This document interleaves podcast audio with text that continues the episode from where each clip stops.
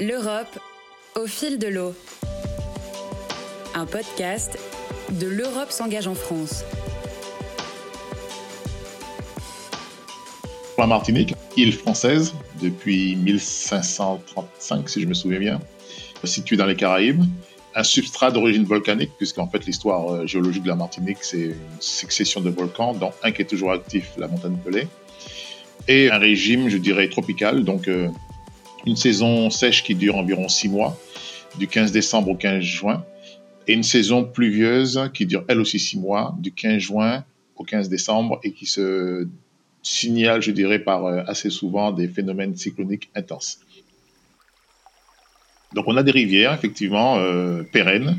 La plus grande et la plus célèbre, je dirais, c'est la rivière Lézarde, dont le linéaire dépasse les 50 km, et qui est en fait, qui constitue le château d'eau de la Martinique. C'est à partir de la rivière Lézarde qu'on produit le plus d'eau destinée à l'alimentation en eau potable.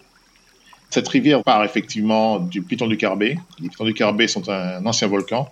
Le massif volcanique des Pitons du Carbet occupe euh, pratiquement un tiers de la Martinique en termes de surface et euh, génère les, plus grosses rivières. C'est une eau d'excellente qualité.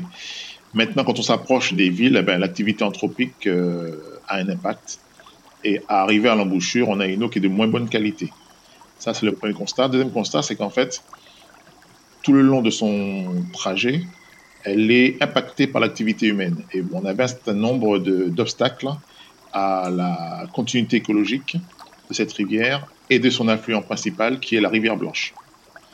On a sur la rivière Blanche depuis 1948 une usine de production d'eau potable qui produit près d'un tiers de l'eau potable consommée en Martinique. Il faut savoir que 97%, 95% de l'eau consommée en Martinique provient de ressources superficielles, donc des rivières.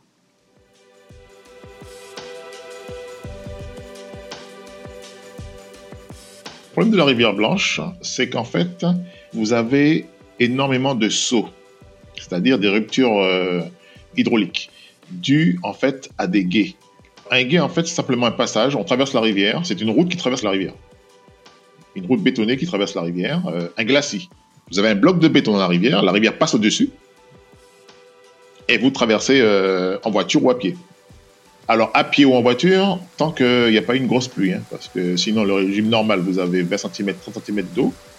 S'il y a eu des pluies, en ce moment, par exemple, c'est la saison des pluies, on a une onde tropicale pratiquement chaque semaine, je ne traverserai pas un guet en voiture. Le problème des prises d'eau, c'est que d'une part, elles créent à nouveau un saut artificiel de 3 à 4 mètres qui empêche les, espèces de remonter. Mais en plus, à l'origine, c'est des plaques avec des gros trous.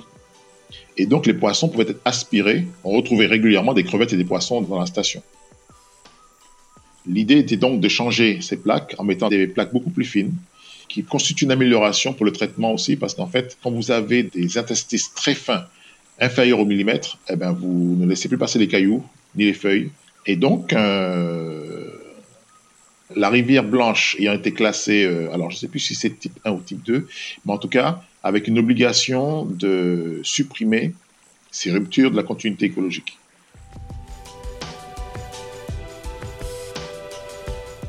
Le projet, on a commencé à le planifier en 2014. Cette opération qui s'appelait euh, Rétablissement de la continuité écologique des rivières Blanches et Lézardes, en fait, euh, consistait à effacer euh, l'impact de 20 sauts qui constituaient des ruptures à la continuité écologique. On a monté un groupe de travail avec les services de l'État, l'association de pêcheurs, l'association euh, environnementale, le conseil général de l'époque, la région de l'époque et euh, le propriétaire de la prise d'eau qui se trouvait en amont de la nôtre, qui est la communauté d'agglomération du centre de la Martinique. Donc avec tout ça, on a mis ce groupe de travail en place, on a travaillé, défini les espèces qu'il euh, fallait, les espèces cibles, et par rapport aux espèces cibles, en étant aidé par un consultant extérieur, le bureau d'études EGISO, alors, l'impact euh, du FEDER est énorme. En fait, ça représente 55% en termes de financement du volume financier global de l'opération. Je dirais qu'il est probable que si on n'avait pas eu un tel accès au FEDER, on n'aurait probablement pas fait l'opération. Ceci plus effectivement euh, la subvention moindre, mais tout aussi importante pour la finalisation du projet, la subvention de l'ODE, donc l'Office départemental de l'eau. Ceci a permis réellement de donner naissance au projet et de le réaliser. Sans ces deux financeurs, et notamment sans l'Europe, ça n'aurait pas pu voir le jour, en tout cas pas dans l'immédiat. Où on aurait fait ça euh, par étape, euh, par tranche, en le divisant en trois, quatre tranches, voire en cinq tranches pour euh, pouvoir amortir financièrement l'investissement.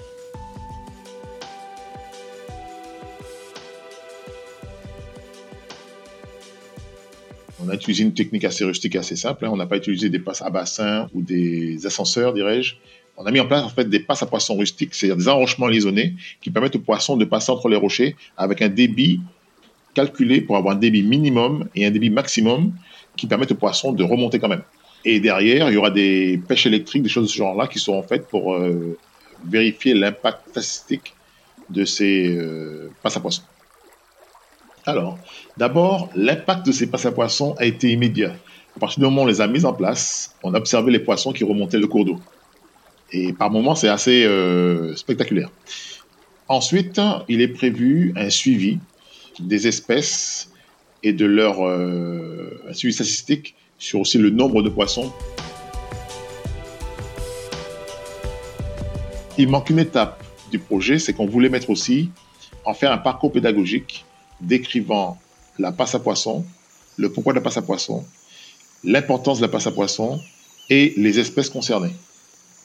Parce qu'en fait, si on veut protéger notre, environnement, il faut communiquer sur l'environnement, il faut que les gens sachent quel est l'intérêt des rivières en Martinique et s'ils veulent laisser quelque chose à leurs enfants, qu'ils se réapproprient ces milieux, de mieux les respecter.